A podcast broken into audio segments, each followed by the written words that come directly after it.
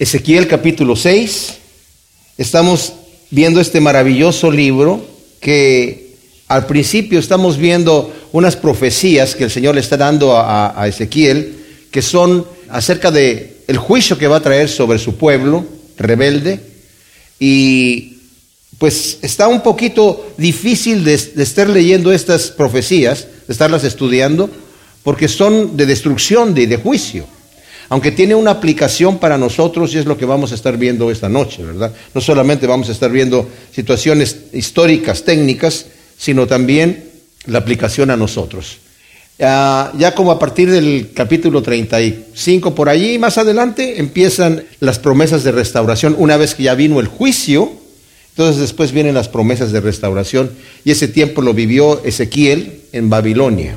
Ahora, los capítulos 6 y 7 que vamos a cubrir esta noche son una ampliación del juicio de Yahvé que va a traer sobre Judá, que Ezequiel debe ahora proclamar, ¿verdad? Y corresponde a las señales simbólicas de los capítulos 4 y 5. Ya vimos anteriormente cómo el Señor eh, tomó a, a um, Ezequiel y le mandó que hiciera ciertas señales que llamaban la atención a la gente, ¿verdad? Que esculpiera en un ladrillo la ciudad de Jerusalén y que jugara casi a los soldaditos allí, ¿verdad? Y peleando contra la ciudad para que la gente se interesara decir qué es lo que estás haciendo, ¿verdad? Y explicarle.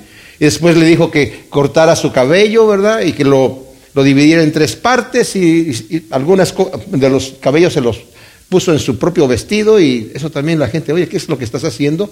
Y eran señales del juicio que iba a traer el Señor, ¿verdad? Sobre Jerusalén. Ahora, para este momento, la mayoría de los judíos están en Jerusalén. Se llevó Nabucodonosor a algunos de los exiliados, ¿verdad? Y estaban allá. Eh, ustedes saben que, por ejemplo, Nabucodonosor llegó la primera vez a, a Jerusalén, ¿verdad? O sea, la rodeó y fue en el año 605, sin violencia, ¿verdad? Porque la gente como que se rindió, no había problema. Y en esa deportación se fueron varias personas, entre ellas estaban los líderes, de, estaba Daniel, ¿verdad? Estaba sus amigos eh, Sadrach, Mesach y Abednego, que también fueron llevados allí. Y prácticamente Nabucodonosor escogió a las personas más importantes y con mejor físico y con mejor inteligencia. Y, o sea, fue algo Pero dejó allí a un rey vasallo que le iba a pagar tributo y todo en paz.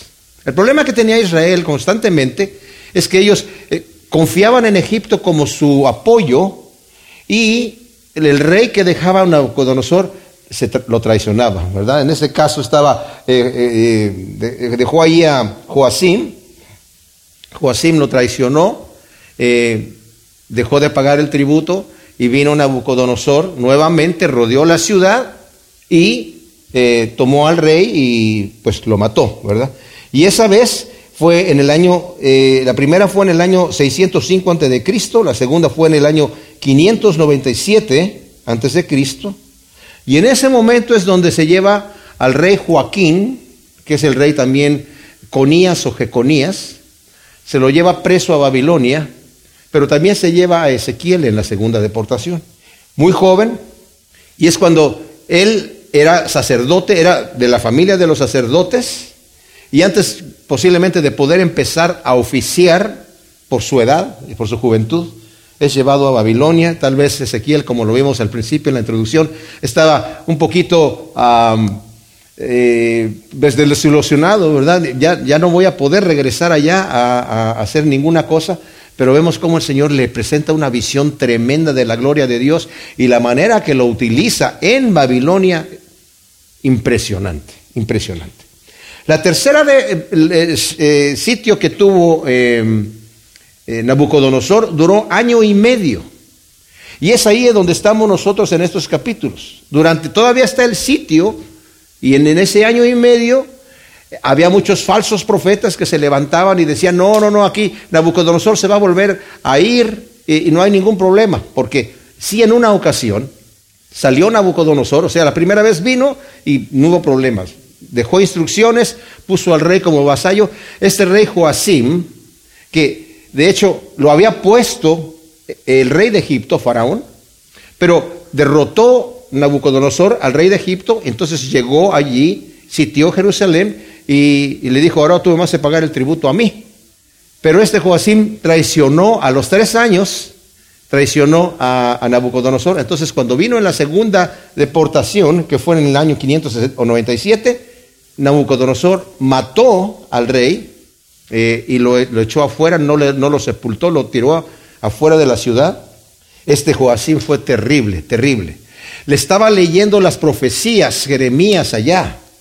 Y él, escribiendo el libro que el Señor le dijo a Jeremías que lo escribiera, y se lo llevaron al rey. No se lo querían entregar porque ya sabían que era muy perverso. Y dijo, a ver, tráiganme el libro. A ver, a ver váyanlo leyendo. Y conforme lo leían y le pasaban una parte, él iba cortando con un eh, cuchillo de una navaja de escriba y lo, y lo quemó entero.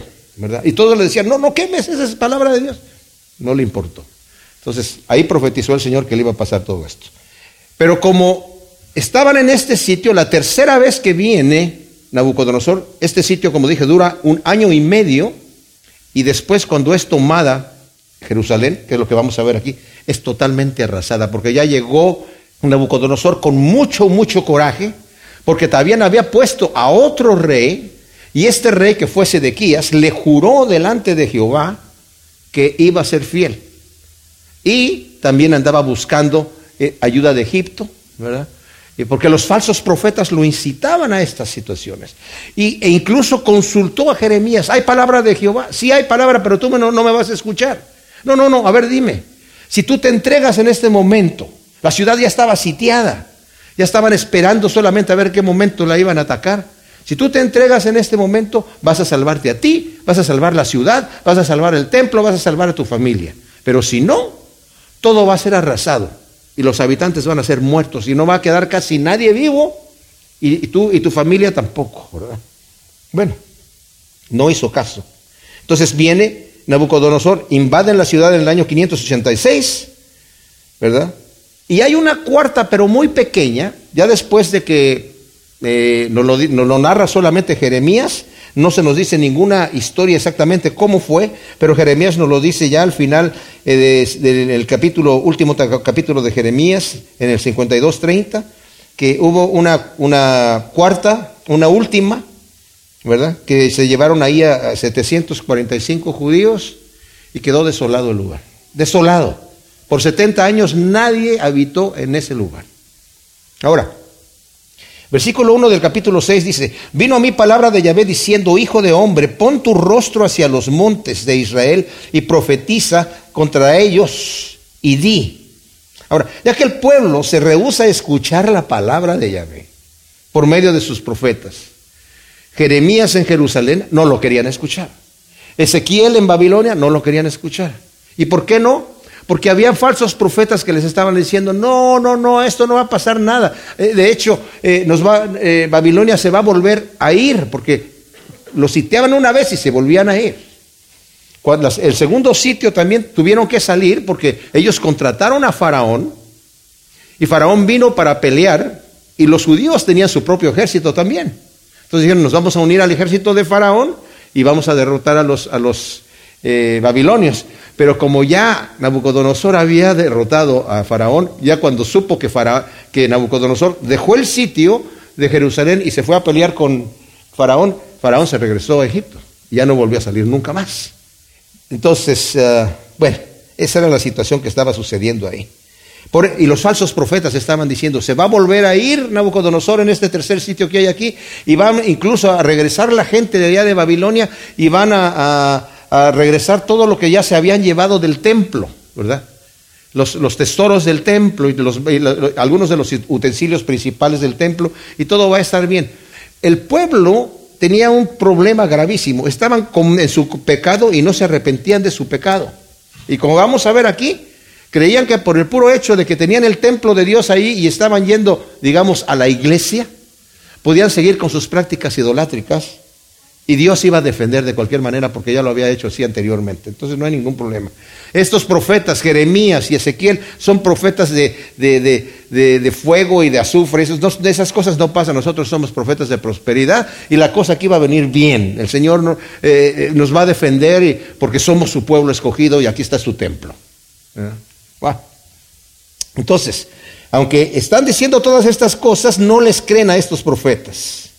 Entonces, como ya la gente no quiere escuchar, el Señor le manda a Ezequiel, dice, ahora profetiza contra los montes de, Jerusalén. Ahora, Ezequiel pone su rostro en dirección a los montes de Israel sin poder verlos, porque se encuentra a 725 millas de distancia. O sea, definitivamente no los puede ver, pero así como Daniel en Babilonia cuando oraba, oraba con su rostro a Jerusalén, ¿verdad?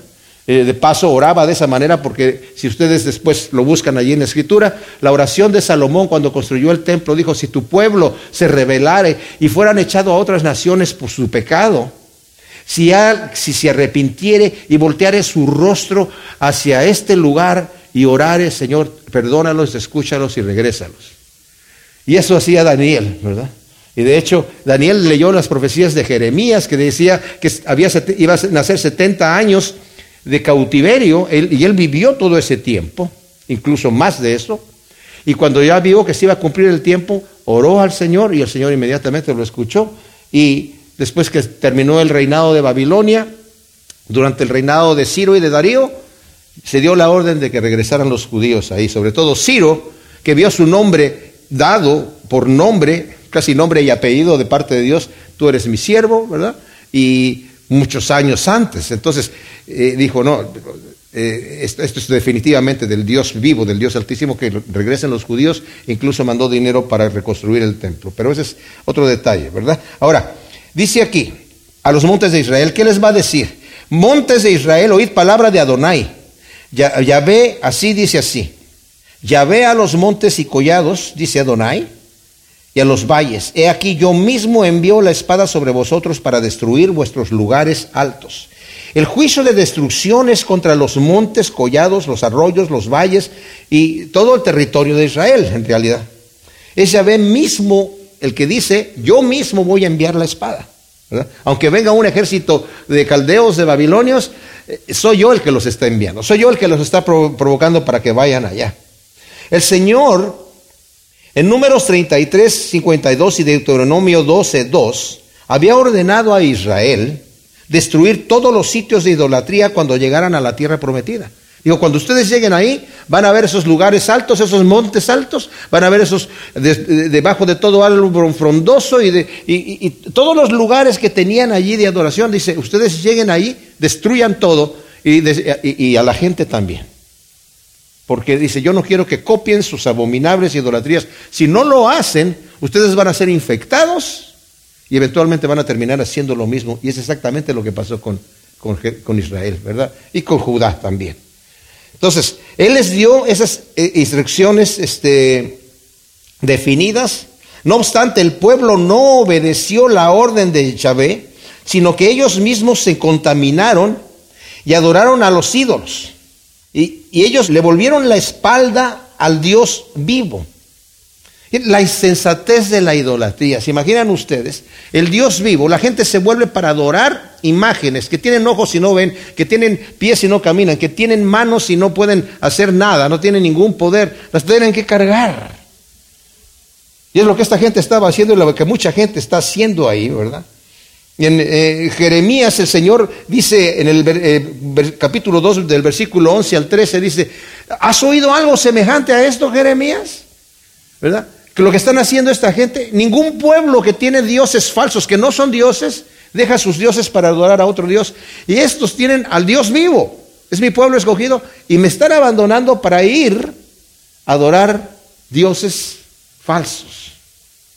Ahora la pregunta, ¿tengo yo ídolos? Porque ya eh, tú puedes decir, no, pues yo no estoy adorando esos idolitos que tenían en aquel entonces, ¿verdad? Eh, aunque hay mucha gente que sí ah, ah, ah, todavía venera sus santitos y todas esas cosas. Y si lo estás haciendo, más vale que te deshagas de esas cosas. Pero, ¿tengo yo ídolos? El ídolo viene a ser lo que toma el lugar de Dios. Y vale, para saber si tú tienes o si yo tengo ídolos, tenemos que hacernos la pregunta. ¿En dónde gasto el mayor tiempo de mi energía? La mayor parte de mi energía, ¿en qué cosas las gasto? ¿En qué cosas gasto la mayor parte de mi tiempo? ¿Cuáles son mis mayores intereses?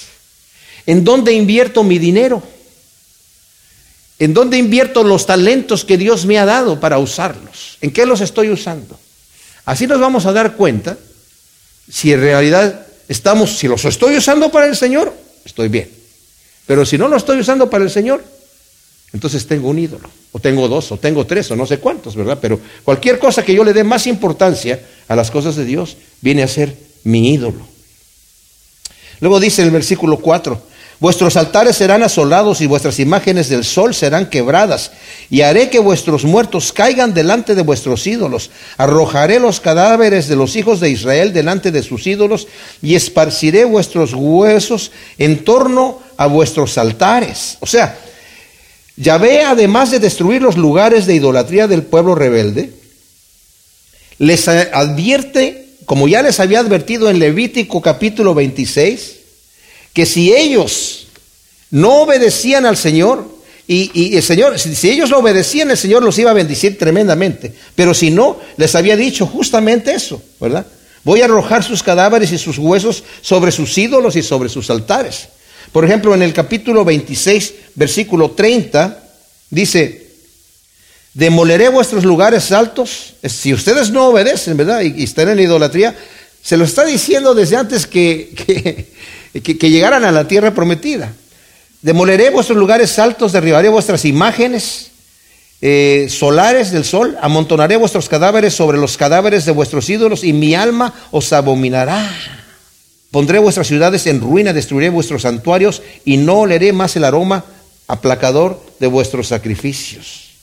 Ya habían sido advertidos. Con este juicio los lugares de idolatría y los ídolos iban a quedar completamente profanados. Porque nadie podía tocar un muerto, ¿verdad? Y el que tocara un muerto quedaba profanado. Por eso cuando vemos en el Antiguo Testamento, en la historia, de cuando alguien quemaba huesos de muertos en los altares, era que esto ya no sirve para, para ni, siquiera para adorar un ídolo. Ah, ¿Se acuerdan que el Señor le decía a los eh, fariseos sepulcros blanqueados? Y esto era porque los sepulcros que estaban fuera de Jerusalén los pintaban de blanco. Si, si, era un lugar donde estaba bajo la tierra y no tenía ningún edificio, lo blanqueaban por allí para que cuando iban llegando los que iban a adorar a las fiestas, no pisaran por encima para que no se impurificaban. Era una cosa tan tremenda. Ahora, nos dice el versículo 6, donde quiera que habitéis, las ciudades serán asoladas y los lugares altos quedarán asolados hasta que quede arruinado y arrasados vuestros altares y vuestros ídolos rotos, destruidos, y vuestras imágenes del sol arrancadas y vuestras obras estirpadas. Y los cadáveres yacerán entre vosotros y sabréis que yo soy Yahvé. Esta frase de sabréis que yo soy Yahvé se repite 62 veces en el libro de Ezequiel. Aquí vuelve a decir la misma situación, ¿verdad? que nos acaba de decir. Entonces dice, pero dejaré un remanente que escape de la espada a otras naciones cuando seáis esparcidos por sus territorios y los que de vosotros escapen se acordarán de mí entre las naciones entre las cuales estarán cautivos. Cuando yo haya quebrantado su corazón infiel, que se apartó de mí y haya humillado, los haya humillado sus ojos que fornicaron en pos de sus ídolos, ellos se detestarán a sí mismos porque se odiarán a sí mismos a causa de las maldades cometidas por todas sus abominaciones. Y sabrán, nuevamente repite la frase, que yo soy Yahvé y que no en vano he dicho que les haría este mal. Ahora, aunque Yahvé ha anunciado que la destrucción será total, dice, voy a dejar un remanente, siempre, ese es el propósito de Dios. Él dijo, muchos son los llamados y pocos los escogidos, ese es el remanente. Y ese remanente que escape van a estar, se van a odiar a sí mismos por haber cometido esas maldades abominables. Hay dos traducciones alternativas, como ustedes, si ustedes tienen, están leyendo la Reina Valera, la Reina Valera dice, porque yo me quebrantaré a causa de su corazón fornicario que se apartó de mí. La versión que yo estoy leyendo, ¿verdad? Dice, cuando yo haya quebrantado su corazón infiel. De cualquier manera, se puede dar las dos interpretaciones. ¿Se imaginan ustedes que nosotros podamos quebrantar el corazón de Dios cuando estamos pecando, cuando tenemos otros ídolos? Lo quebrantamos porque estamos cometiendo fornicación espiritual. Y Él es un Dios celoso. Pero no nos cela con un celo como los, el celo de los hombres. Este es un celo santo, un celo santo. Y sabrán que yo soy Jehová. O sea, cruzaron la línea, señores. Hay una línea que se puede cruzar. Hay una advertencia que nos da en eh, Romanos 11, 22 que dice, tengan cuidado, conozcan la severidad y la bondad de Dios. La severidad para con los que se rebelan y la bondad para los que obedecen. Noé. Solamente ocho personas fueron, llegaron al arca. En esa época se calcula que había la misma población que hay hoy en el mundo. Y Noé dice que estuvo 100 años construyendo el arca y andaba predicando y la gente nada, se burlaba de él. Y ya cuando entraron en el arca y se cerró la puerta, ya no hubo remedio, no había de que, ah, ah, oh, no, no, no, pero, ya, ya entendí, ya entendí, ya entendí, ya, no, no hubo remedio. Se acabó, se acabó la oportunidad. Así dice Adonai Yahvé, bate palmas y patea y di, ay por las graves abominaciones de la casa de Israel, porque con espada, hambre y pestilencia caerán. El que esté lejos morirá de peste, el que esté de cerca va a, morir a la espada, y el que quede vivo morirá de hambre, y así desahogaré mi indignación. Y sabréis que yo soy Yahvé cuando sus muertos a espada queden tendidos en medio de sus ídolos, en derredor de sus altares, y sobre cada collado elevado, y en todas las cumbres de los montes, y debajo de todo árbol frondoso, y debajo de toda encina espesa, lugares donde ofrecieron olores gratos a todos sus ídolos y extenderé mi mano contra ellos donde quiera que habiten, pondré la tierra más asolada y devastada que el desierto hacia Diblat, y conocerán que yo soy Yahvé. ¡Wow! Cuando nos ponemos a pensar en la ira de Dios, es una ira santa, mis amados. Dios es un Dios de amor y de misericordia, pero también es un Dios de juicio. Hay gente que no le gusta escuchar eso del, del, que Dios es un Dios de juicio, pero es un Dios de juicio. Y el hecho de que Dios aborrezca el mal es muy hermoso. Porque si, si, no aborreciera el, mar, el mal y no lo destruyera completamente, no tendríamos garantía de que en el cielo va a ser todo glorioso y no habrá más llanto y más dolor, porque entonces va a haber mal. Pero el Señor eh, odia al mal y es, su odio es santo y su ira es santa, no como la del hombre que de repente explota. El Señor tiene una ira constante contra el mal, eterna, ¿verdad? Y cuando se violan los principios de Dios, hay que sufrir las consecuencias, ¿verdad? De lo que sucede. Y está volviendo a decir, todos esos lugares en donde ustedes ofrecían sus, sus, abominaciones, los voy a llenar con sus cuerpos muertos. Yo mismo voy a profanar esos lugares con sus cuerpos muertos, con sus huesos, para que sepan ustedes que yo soy Yahvé. ¿Qué quiere decir esto? Para que sepan ustedes que yo soy el único Dios vivo y lo que ustedes están adorando son falsedades y además están haciendo una certa de, maldades impresionante que lo, toca un poquito más a fondo en el siguiente capítulo. Pero acordémonos, mis amados, que la ira de Dios es una ira santa contra el pecado. Así que no podemos nosotros jugar con la gracia de Dios diciendo, no, todo está bien, si, si no ha pasado nada. Dios siempre va, es lleno de gracia y de misericordia y ya me ha perdonado y no me pasa nada. Y a veces puede, podemos hasta pensar, hey, parece que hasta me bendice el Señor cuando yo estoy haciendo mal. Entonces mejor me conviene un poquito portarme mal, porque es la gracia de Dios me cubre, ¿verdad? Y cuando le pido perdón, pues me perdona. Cuidado. Ezequiel capítulo 7. El profeta continúa extendiendo el mensaje, como dije, que había dado en figura a partir del capítulo 4 y el, el capítulo 5, que iba a venir una destrucción, contrario a este mensaje completamente a el mensaje de los falsos profetas. Ahora, imagínense ustedes esto, mis hermanos. Vamos a ver aquí que la gente aquí estaba ya en una aflicción terrible, porque estaban rodeados. La costumbre era, sitiaban la ciudad con los, con los ejércitos y no permitían que hubiese alimento entrando a la ciudad. Entonces llega el momento en donde ya no tienen ni qué comer y, eso va a llegar, a, llegaban al canibalismo, llegaban a un montón de cosas, ¿verdad? Ya vimos anteriormente que el, Señor iba, había profetizado, se van a comer hasta sus propios hijos y los hijos se van a comer a sus padres. ¡Wow! Tremenda cosa. Pero todavía en esta situación tan terrible, que digamos están ya casi al final del sitio, no se arrepienten de sus maldades. Aún así, me parece que es como cuando eh, eh, derrumbaron las torres en Nueva York, ¿verdad? Las iglesias se llenaron inmediatamente, pero ¿por cuánto tiempo? Por no más de un mes. Ya cuando vieron que ya se, bajó la nube de, ¿verdad? de la desgracia, todos volvieron otra vez, no se arrepintieron, solamente, ay, Señor, Diosito mío, ayúdame. ¿Cuántas veces nosotros, mis amados, cuando estamos con algún problema, ¿verdad? Ay, Señor, yo te prometo, te prometo, y ahora sí, Señor, nunca más ya voy a volver a hacer esto. ¿Cuánto dura la promesa? Los gimnasios están llenos en los primeros días del año. Dice aquí el versículo 1, vino a mí palabra de Yahvé diciendo, tú hijo de hombre, di, así dice Adonai Yahvé a la tierra de Israel. El fin se llega, el fin llega a los cuatro extremos de la tierra. Este título de hijo de hombre lo utiliza para Ezequiel, para que Ezequiel se dé cuenta, no es el hijo del hombre que era el título que el Señor se daba a sí mismo, es hijo de hombre, o sea, eres un ser humano. Ya le había mostrado toda la gloria de Dios para que se diese cuenta que, wow, lo que hay en la presencia de Dios es impresionante. El poder de Dios es tremendo. Entonces Ezequiel se quedó impactado con esa visión y por algo se la dio el Señor, para darle fuerza, para darle valor. ¿Y qué es lo que le dice? Ahora di a la tierra de Israel. Ya le dijo a los montes, ahora dile a toda la tierra de Israel. El fin llega. El fin llega a los cuatro extremos de la tierra.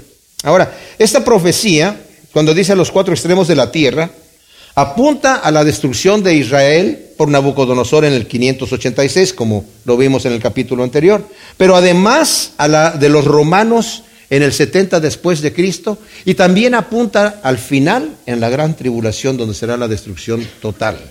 Pero esa ya va a ser global.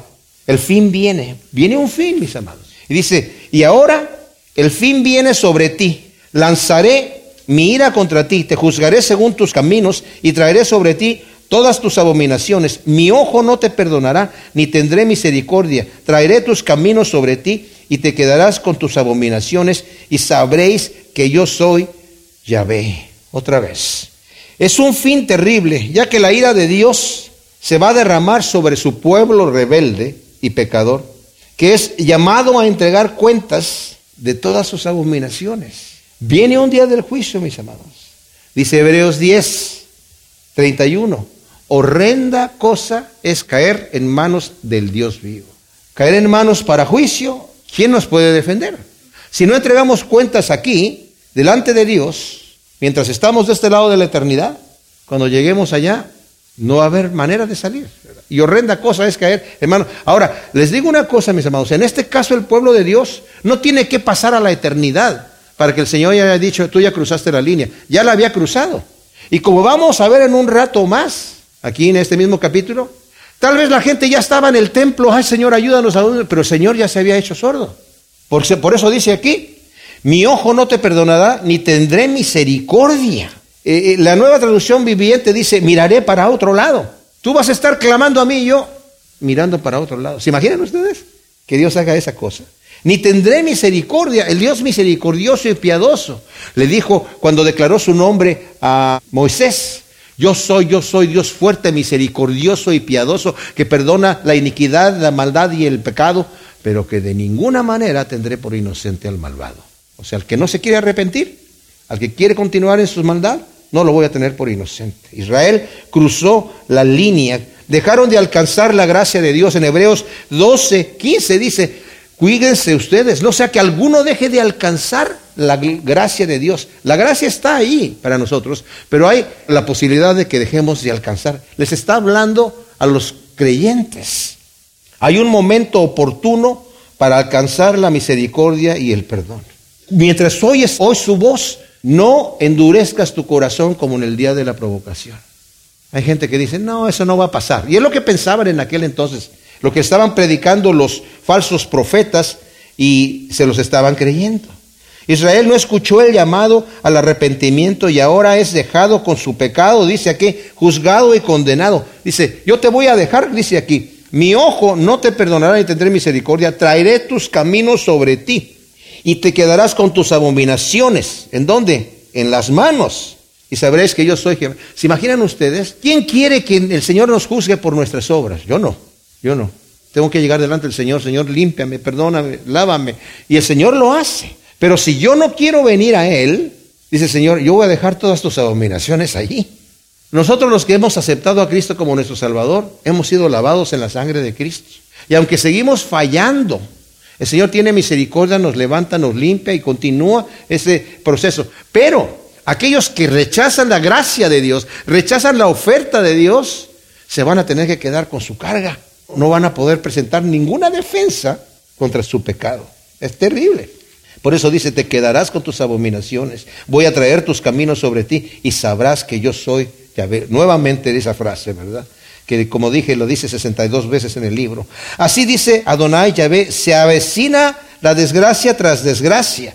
El fin llega, llega el fin, se despierta contra ti. He aquí llega, te llega el, el turno Oh habitante del país, llega el tiempo, cercano está el día, día de tumulto y no de grito de alegría sobre los montes.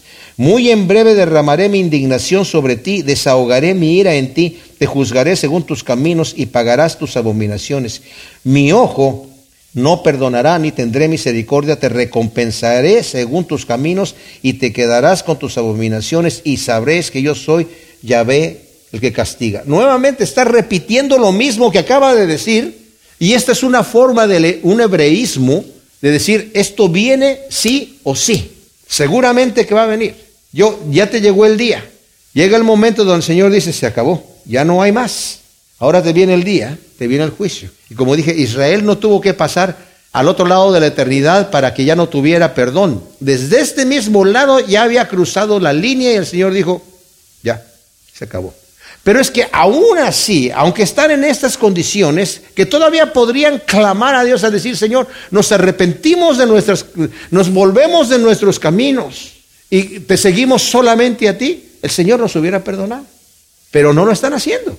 Continúan creyendo, estamos yendo a la iglesia, o sea, estamos yendo al templo, pero a la vez estamos viviendo acá con nuestros ídolos, como queramos, haciendo nuestra propia voluntad y nuestras maldades, como lo va a decir aquí en un momento más. Luego dice, este día que viene será un día de tumulto y espanto. Amós 5, del 18 al 20, está en el, en el capítulo 5 de Amós, yo se los voy a leer aquí, del versículo 18 al 20. Hay de los que desean el día de Yahvé, ¿para qué deseas ese día de Yahvé? Será de tinieblas y no de luz, como cuando uno huye de delante del león y se le topa, con se topa con un oso. Ah, o al entrar en su casa apoya la mano en la pared y lo muerde una víbora. ¿Acaso no es el día de Yahvé tiniebla sino luz, oscuridad en la que no hay resplandor? Wow. O sea, ellos pensaban, ay, el día del Señor, el día del Señor, viene el día del Señor. Sí, bueno, el día del Señor para nosotros los cristianos va a ser el día de liberación. Pues levantad vuestras cabezas cuando vean estas cosas que están pasando, dijo el Señor, levantad vuestras cabezas porque vuestra redención está cerca. Pero para los pecadores que están diciendo, ay, el día del Señor, el día del Señor, el día del Señor va a ser el golpe final el golpe final. ¡Uh! Tremenda cosa. Esto nos debe, la, escritura nos dice, dice Pablo, y nos dice, nos dice Pablo tanto en Romanos como en Hebreos, si es que Pablo escribió Hebreos, yo pienso que sí, pero de cualquier manera, que debemos atender a las cosas que están escritas porque fueron escritas para nosotros, para que nosotros no hagamos lo mismo que hizo el pueblo de Israel. Él nos ha escogido, pero no pensemos que porque ya nos escogió podemos tomar la misma actitud que ellos tomaron diciendo hasta entonces el Señor nos escogió, lo rechazó a ellos, nosotros estamos bien entonces aquí. Estamos bien, pero necesitamos ser fieles, porque si no el Señor nos va a cortar también, ¿verdad? Entonces, el versículo 10 dice, ah, ahí está el día, te está llegando, ha salido tu turno, florece la injusticia, madura la soberbia. La violencia triunfa hasta convertirse en cetro del malvado, pero no quedará nada de ellos, ni de su multitud, ni de su hacienda, ni habrá quien se lamente por ellos. Miren lo que está pasando aquí, mis amados. Yahvé les está reiterando que va a venir el día del juicio sobre Judá y la casa de Israel. Les está llegando pronto, dice. Desde que llegó Nabucodonosor, como dije, año y medio duró ese sitio. Y ellos ya están casi al final. Y el Señor dice, ahora sí ya viene el día. Se acerca. Y viene rapidito. Se cree, la mayoría de los comentaristas creen que ya estaban al final del sitio aquí. Y el ejército de Babilonia, antes de que tome la ciudad, aunque la gente en la ciudad estaban ya muriendo de hambre y pestilencia, aún así continuaban en sus maldades, dice aquí. Aparte de, sus abominables prácticas idolátricas que tenían, se mencionan algunas de las maldades que aún se hacían aquí en este versículo, ¿verdad? En estos dos versículos. Dice, florecía la injusticia. O sea, hacer lo malo, lo injusto, florecía la injusticia. Dentro de esa situación Esas eran las cosas de las cuales no se arrepentían, aparte de la idolatría. Maduraba la soberbia. No, nosotros vamos a poder aquí. Nabucodonosor se va a ir, porque eso se los decían los falsos profetas. Triunfaba la violencia. Había pandillas que se estaban robando. Si ya no había alimento, había pandillas que se estaban matando unos a otros, por lo menos así, para comérselos. La violencia era tremenda. O sea, eso estaba todavía sucediendo ahí. Y el Señor les reitera que no quedará nada de ellos, ni de su multitud, ni de sus riquezas. Cuando llegue el fin, ni siquiera nadie los va a lamentar a ustedes. Y eso era una costumbre bien importante. Si alguien moría, como hemos leído en la Escritura, ¿verdad? No solamente en el Antiguo Testamento, sino en el Nuevo Testamento, lo lloraban por un buen rato, los lamentaban. Y había, como en algunos países todavía, eh, lloradoras profesionales que las contrataban para que lloraran fuerte ¿verdad? Al, al, difuntito o a la difunta. Llega el día, el día se avecina. El que compra no se alegre y el que venda no esté triste porque la ira gravita sobre toda esta multitud. El vendedor no recobrará lo vendido ni el comprador retendrá lo comprado porque la ira gravita sobre toda la multitud y no se revocará. Y a causa de su propia iniquidad nadie podrá preservar su vida. O sea, el Señor les está advirtiendo, no se alegre el que compra ni se ponga triste el que vende. Eh, en aquella época el Señor había dado, eh, había instruido que se dieran heredades a cada persona, ¿verdad? Cada quien tenía su heredad. Y su heredad en un momento dado, si la tenía que vender porque no tenía dinero, en el año del jubileo, que era cada 50 años, se le regresaba su propiedad. Porque no, o sea, no se iba de la familia, quedaba en la familia. Y si la persona todavía estaba vivo, la podía volver a tener. Pero dice aquí, no se alegre el que compra, porque va a tener esa heredad por un momento, ni, ni el que vende tampoco, porque piensa que, que la va a recuperar, porque dice, se van a morir los dos, se van a morir los dos. Y mataron a tanta gente, como dije, la mayoría de los judíos estaban en Jerusalén. Mataron a tantísima gente en Jerusalén, como dice el Señor, los que estén afuera se van a morir a la espada y los que estén adentro se van a morir de peste y de hambre, que solamente se llevaron 832 en esa tercera invasión a Babilonia. Solamente quedaron vivos unos cuantos. Y luego dice, tanto el que compra y el que vende van a ir deportados a Babilonia, si es que todavía están vivos, se van a morir antes de que puedan regresar a su propiedad. Y si sus, descendientes regresan, ya otros pueblos han tomado esa situación. Ya no van a tener nada. O sea, olvídense, les va a ser quitado todo. Luego dice el versículo 14, tocarán la trompeta, todo estará presto, pero no habrá quien vaya al combate, porque la ira gravita sobre toda la multitud. O sea, la ira de Dios está sobre la multitud. Por fuera la espada, por dentro la peste y el hambre. El que está en el campo morirá espada y el que está en la ciudad lo devorará la hambruna y la pestilencia. Los que escapen huyendo a los montes estarán como las palomas de los valles, todos sureando, o sea, eh, gimiendo, cada uno por su iniquidad. Todos los brazos desfallecerán, todas las rodillas flaquearán, se ceñirán de sayal, o sea, de silicio, se cubrirán de espanto, todo rostro estará consternado y toda cabeza rapada. El rapar la cabeza en aquel entonces era señal de duelo, ¿verdad? Y de dolor. Ahora, imagínense ustedes, mis amados. Dice, aunque toquen el shofar, los, judíos estaban pensando, no, nosotros vamos, estamos fuertes, estamos listos para, para pelear. ¿Se acuerdan ustedes que metieron a Jeremías en una cisterna? Porque estaba predicando y estaba hablando de la destrucción que iba a venir y decía, vuélvanse a ustedes, entréguense a los caldeos y todo iba a ir bien. Y los príncipes llegaron delante del rey Sedequías y dijeron, oye, este hombre debe morir. Está desfalleciendo el corazón de toda la gente aquí. Nosotros estamos dispuestos a luchar. Cuando entren aquí los, el, ejército babilonio, mm, les vamos a dar duro. Aquí tenemos un buen ejército nosotros mismos acá. Dice, la profecía dice, aunque toquen el chofar, nadie va a ir a la batalla.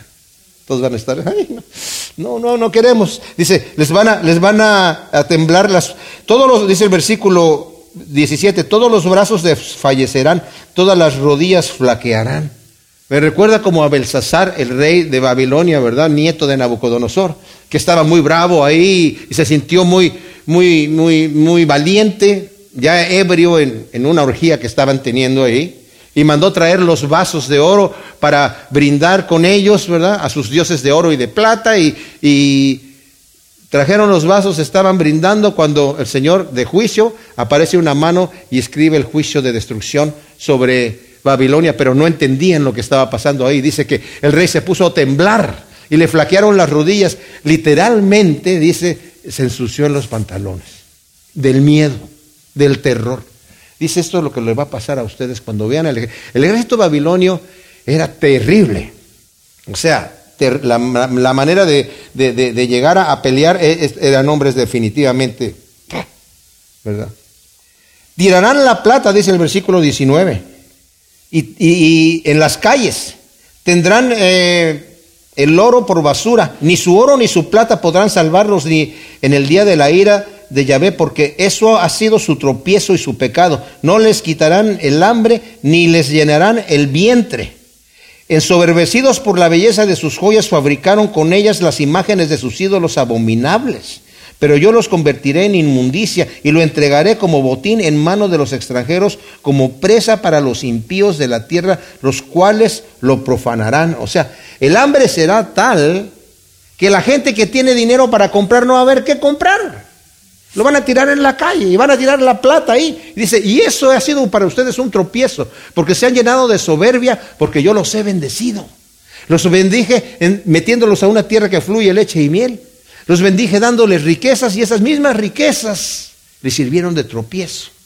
Dice, pero lo van a tirar, no se lo pueden comer, no se pueden comer las joyas ni se pueden comer el oro porque son metales.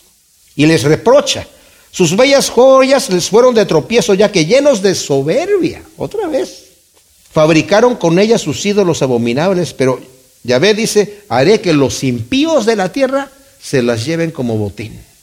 De cualquier manera se van a quedar sin nada. Lo dice el versículo 22, apartaré de ellos mi rostro, será violado mi lugar secreto. Entrarán los invasores y lo profanarán. ¿A qué se está refiriendo aquí, mis amados? Se está refiriendo al lugar santísimo. Dice, van a entrar los invasores y yo voy a dejarlos que entren a ese lugar santísimo y que lo profanen. El pueblo de Dios pensaba, Judá pensaba, el Señor va a defender, por lo menos va a defender su templo, y así que no va a dejar que nadie entre en la casa de Jehová. O sea, Él va a defender su situación. El Señor dice, ustedes ya lo han profanado y yo lo voy a profanar también. Ahora, fíjense, como dice aquí, y apartaré de ellos mi rostro y serán violado mi lugar secreto. Entrarán los invasores y lo profanarán. Prepara grilletes. El país está lleno de crímenes sangrientos y la ciudad repleta.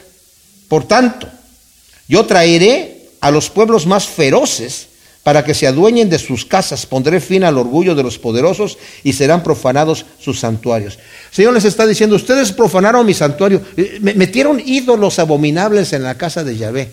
En el siguiente capítulo hay una descripción bien terrible de cómo metían ídolos, eh, las aceras esas que eran eh, árboles cortados en forma de falo, en forma del miembro viril del hombre. Dice, me lo pusieron en las narices allí en el templo. ¡Wow! Es lo que va a decir en el siguiente capítulo. Se va a poner muy gráfico Ezequiel. Pero el Señor está diciendo, ustedes me han profanado, yo ya eso para mí nada es nada más que madera o piedra sin nada.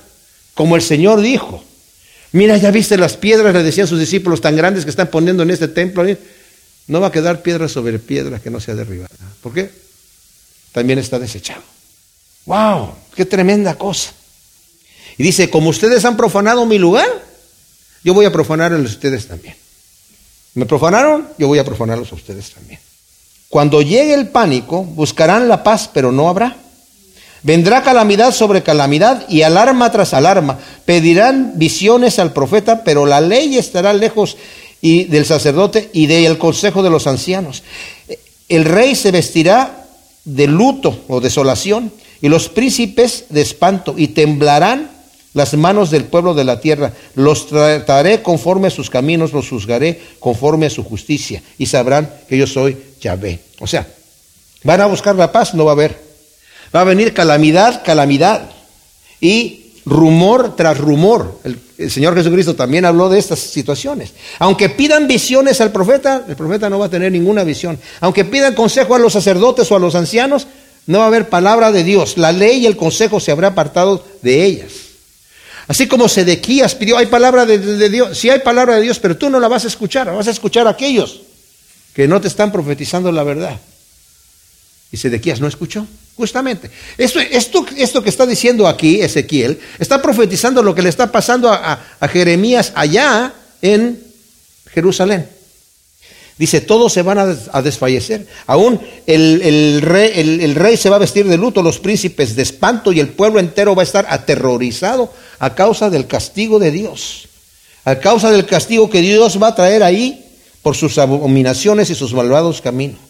Y luego dice el versículo aquí, yo los traeré, traeré conforme, el último versículo, los trataré conforme a sus caminos, los juzgaré conforme a su justicia. Y sabrán que yo soy Yahvé. Dice, conforme a su justicia. ¿Cuál justicia? Si no tenía ninguna. Su justicia era injusticia. Dice, pues así los voy a tratar, conforme a su a sus abominaciones, conforme a, a, lo que ustedes creen que es justicia, que en realidad es injusticia, yo los voy a tratar de acuerdo a eso. Mis amados, Dios no puede ser burlado. Todo lo que el hombre siembra, eso va a cegar.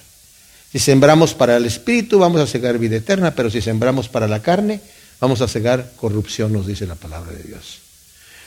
El pueblo de Israel sembró para la carne y fueron rebeldes contra Dios y tuvieron ídolos, el Señor los desechó. Como leímos en Hebreos anteriormente, ¿verdad? Ten cuidado de no dejar de alcanzar la gracia de Dios. Mientras se dice hoy, busca a Jehová mientras puede ser hallado. Búscalo mientras está acercando y te va a escuchar. Pero si lo desechas, eventualmente Él te va a desechar. Gracias Señor, te damos por tu palabra. Tremenda palabra, Señor. Eh, nos llena de temor y temblor, pero nos ayuda para cuidar nuestros caminos, Señor. Sabemos que tú eres un Dios de gracia y de misericordia, que nos has perdonado y lavado en tu sangre, Señor Jesús. Pero a la vez, también un día va a haber un llamado a juicio. Y no todo el que te dice Señor, Señor entrará en el reino de Dios, sino el que hace la voluntad de nuestro Padre Celestial. Ayúdanos a hacer tu voluntad. En el nombre de Cristo Jesús. Amén.